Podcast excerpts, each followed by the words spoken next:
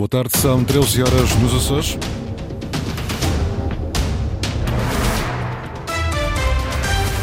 Vamos conhecer os destaques desta edição. Bombeiros dos Açores ameaçam com novas formas de luta. Se a manifestação de hoje em Ponta Delgada não for suficiente para que o governo saído das próximas eleições melhore salários e dignifique a classe. A empresa escolhida do concurso continua interessada no Porto Espacial de Santa Maria, mas não ficou parada. Vai lançar satélites ainda este ano a partir da Escócia. Fonte do Bastardo, com uma semana para esquecer, depois de eliminada da Challenge Cup, voltou a perder, agora frente ao Sporting em jogo da primeira divisão de voleibol. A esta hora, 16 graus na Guarda e Santa Cruz das Flores e 17 em Ponta Delgada e Angra do Heroísmo. Avançamos agora com as notícias da região. Edição às 13 horas com a jornalista Margarida Pereira.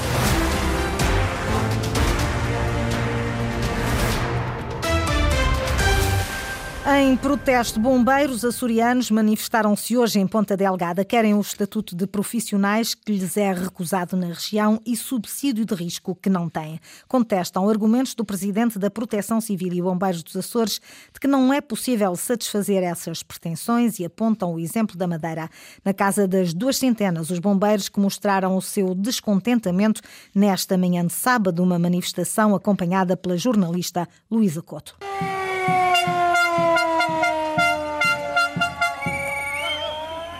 De sábado soam as sirenes do quartel de bombeiros de Ponta Delgada, mas desta vez a emergência são os próprios soldados da paz. De São Miguel e vindos de outras ilhas fazem-se ouvir para reclamar melhores salários e o estatuto profissional que o Serviço Regional de Proteção Civil diz não poder aplicar no arquipélago. É uma verdade, o regime jurídico dos de proteção está adaptado à região desde 2007, mas em 2020 nós colocamos essa questão ao Serviço Regional de Proteção Civil, escrito em ofício, temos a resposta deles, assinada pelo atual Vice-Presidente do Serviço Regional de Proteção Civil do Meios dos Açores, que diz que independentemente daquele decreto-lei não estar adaptado à região, é aquele decreto-lei que serve de base na região para todas as decisões que são tomadas na região. Por isso é que a gente fica estupefactos quando vemos reações daquelas da parte do Serviço Regional de Proteção Civil do Meios dos Açores. Evandro Teixeira, coordenador regional do sindicato e da Associação Nacional de Bombeiros Profissionais, mas existem mais pés de barro nos argumentos da tutela para não reconhecer a profissionalização, acrescenta Sérgio Carvalho, presidente do sindicato.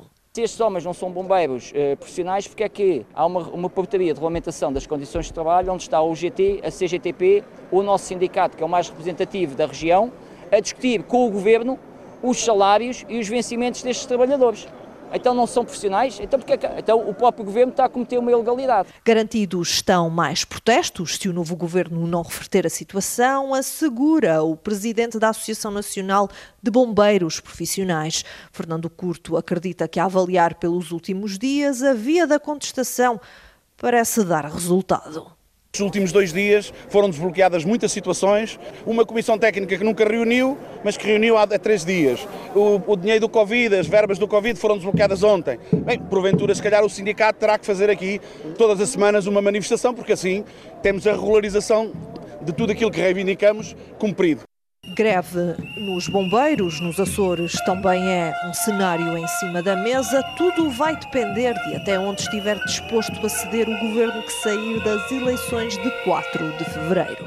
Bombeiros em manifestação hoje em Ponta Delgada. Santa Maria era a primeira escolha, mas o impasse na concretização do porto espacial na ilha levou-o já a optar pela Escócia. A Rocket Factory Portugal, empresa com sede na Alemanha, continua interessada nos Açores. Carlos Valadão, diretor da RFA, diz que vão continuar à espera. Os Açores estavam em primeiro lugar, mas ainda não conseguimos. Temos eh, esperanças que, que, que consigamos brevemente. Continuamos interessados e vamos aguardar.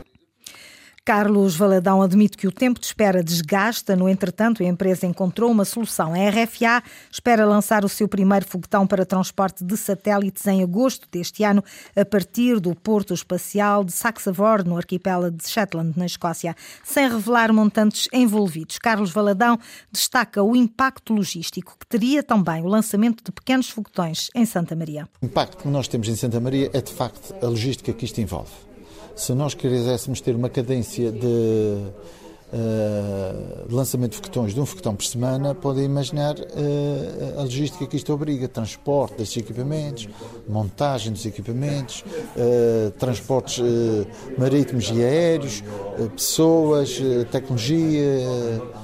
Todas as infraestruturas necessárias à zona onde eventualmente se vai fazer o spaceport, como seja a acessibilidade de, de carros, combustíveis, tudo isso.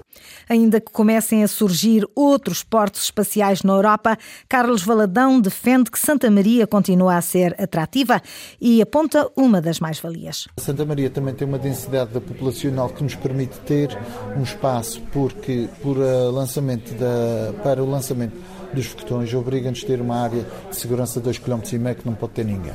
Carlos Valadão, da RFA, falava à margem de uma apresentação na terceira. O Porto Espacial de Santa Maria continua parado. Na Escócia, segundo Carlos Valadão, as autoridades locais deram condições para a instalação da empresa e a Agência Espacial do Reino Unido atribuiu um apoio de 3 milhões e meio de libras. A Comissão Nacional de Eleições apresentou uma segunda queixa no Ministério Público contra o Governo Regional dos Açores por considerar que o Executivo de Coligação voltou a violar o dever de neutralidade e imparcialidade em cinco publicações no portal do Governo neste período eleitoral. A notícia é do Açoriano Oriental de hoje. A Comissão Nacional de Eleições revelou já que recebeu 31 queixas relativas às eleições para a Assembleia Legislativa Regional dos Açores, marcadas para 4 de fevereiro. 30 queixas são sobre a neutralidade e imparcialidade de entidades públicas e há uma outra queixa que é contra um órgão de comunicação social referente ao tratamento jornalístico dado a uma candidatura. Houve também quatro pedidos de parecer e tudo isto ainda na pré-campanha que termina hoje nos Açores. Na última noite, a coligação PSD-CDS-PPM fez jantar comissão em São Jorge, com José Manuel Bolheiro a acusar os governos socialistas de terem deixado a ilha ao abandono. São Jorge era uma ilha abandonada. Já aqui foi dito relativamente à demografia, relativamente à falência da indústria conserveira, relativamente ao risco e à subvalorização do seu produto na linha do, da produção agrícola, como é a fileira do leito e da sua transformação em queijo sei bem o que era o Estado de São Jorge à chegada à governação por esta coligação. Quem disse que a tarifa Açores não prestava, que a baixa dos impostos ia ser um descalabro e um buraco financeiro e não assustou, pode hoje estar a dizer que afinal ninguém vai perder os direitos adquiridos, que vai continuar a fazer o que estamos a fazer no dia em que assumir o poder, fazer o que realmente pensa. Presidente do PSD Açores e líder da coligação, José Manuel Bolheiro, a centrar baterias no Partido Socialista no jantar comício de ontem à noite em São Jorge. É um projeto da Associação Anda e Fala. Convida a imaginar formas de democracia em contato com a natureza. Decorre hoje em São Miguel o segundo encontro Transmalhar. O convite é para um percurso por 7 km no trilho da Janela do Inferno, que está a decorrer até às 5 da tarde. Ana Leal Pereira. Uma caminhada pela natureza da Ilha de São Miguel, dois antropólogos, Paulo Raposo e Emiliano Dantas, a receita para um encontro que convida a imaginar formas de democracia. Os encontros Transmalhar procuram ser caminhada eh, onde com os convidados do projeto desenhamos um percurso durante a qual ou propomos alguns exercícios, algumas experiências e vamos explorar eh, possíveis formas de democracia, pensando a, a, forma como nós nos relacionamos ou como nos poderíamos relacionar de forma mais colaborativa com outras espécies. Rita Serra Silva é coordenadora do projeto. O Transmalhar vai já na sua segunda edição e utiliza a arte para promover a educação cívica. Nós, neste momento, estamos a trabalhar com jovens residentes em São Miguel, questões uh, de cidadania uh, e como é que a arte pode ser um ato cívico para explorarmos a relação que nós, humanos, estabelecemos com os lugares que habitamos. Este é um projeto piloto da Associação Andifala no âmbito do programa Arte pela Democracia da Direção-Geral das Artes. É aberto à comunidade para uma caminhada de 7 km no trilho da Janela do Inferno, em São Miguel. Praticam religiões diferentes, mas são todos cristãos. Procuram hoje o que os une em vez daquilo que os separa. Os cristãos de várias latitudes assinalam a Semana de Oração pela Unidade. Também o fazem nos Açores, hoje em São Miguel e na Terceira, há celebrações ecuménicas, Eduardo Mendes. Católicos, protestantes, ortodoxos, anglicanos, Todos são chamados, independentemente da sua identidade religiosa, étnica ou social, a participar em duas iniciativas que promovem a unidade cristã através da oração. E cristãos somos todos aqueles que acreditam na divindade de Jesus Cristo, que Jesus é o Filho de Deus. Há alguns anos esta parte, desde há talvez 40 e tal anos esta parte, que vemos eh, a Igreja Universal propor esta iniciativa de oração para a unidade dos cristãos. Este ano eh, propôs fazer uma, uma oração conjunta entre católicos e protestantes, eh, e irmãos de, outra, de, outras confissões cristãs. Padre Júlio Rocha, que vai orientar a celebração na Ilha Terceira, juntamente com o pastor americano da base das Lajes, no Império do Espírito Santo do Porto Martins, onde a união e o diálogo serão peças centrais. Nós vivemos num, num tempo em que, se, em que se elogiam os extremismos, em que a palavra diálogo, conversação, passou de moda. O que vemos na televisão, nos debates, sobretudo no ambiente político e geopolítico internacional, são divisões, extremismos, cada vez mais as pessoas se acantonam nas suas verdades, nas suas certezas e o outro é quase sempre o inimigo.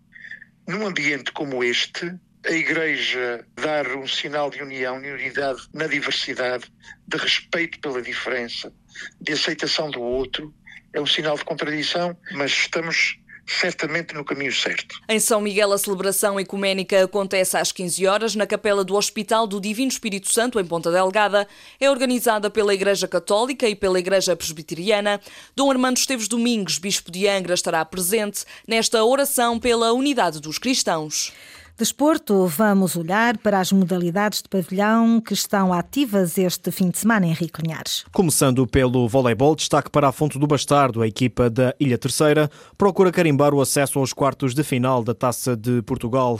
Para isso, terá de vencer no domingo, em casa, o Sporting de Espinho. Nos femininos, o Clube K joga hoje contra o Benfica para os oitavos da taça. Amanhã, a turma micaelense volta a entrar em campo, mas para o campeonato. O encontro é no terreno do Sporting de Espinho.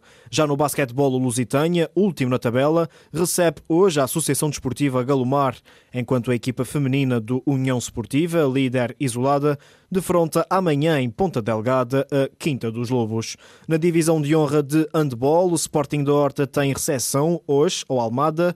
Os feialenses são nonos classificados na tabela.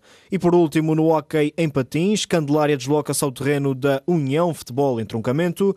Os picoenses estão em sexto lugar com 20 pontos.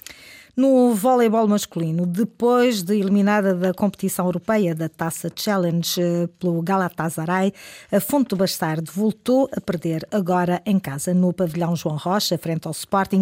A equipa terceirense perdeu por 3-1. Venceu o primeiro set, mas perdeu os três seguintes. A partida foi da quarta jornada da segunda fase da Série A do Campeonato da Primeira Divisão. Foram as notícias da região, edição das 13 horas, com a jornalista Margarida Pereira. Notícias em permanência em cores.rtp.pt e também no Facebook da Antena Ursas.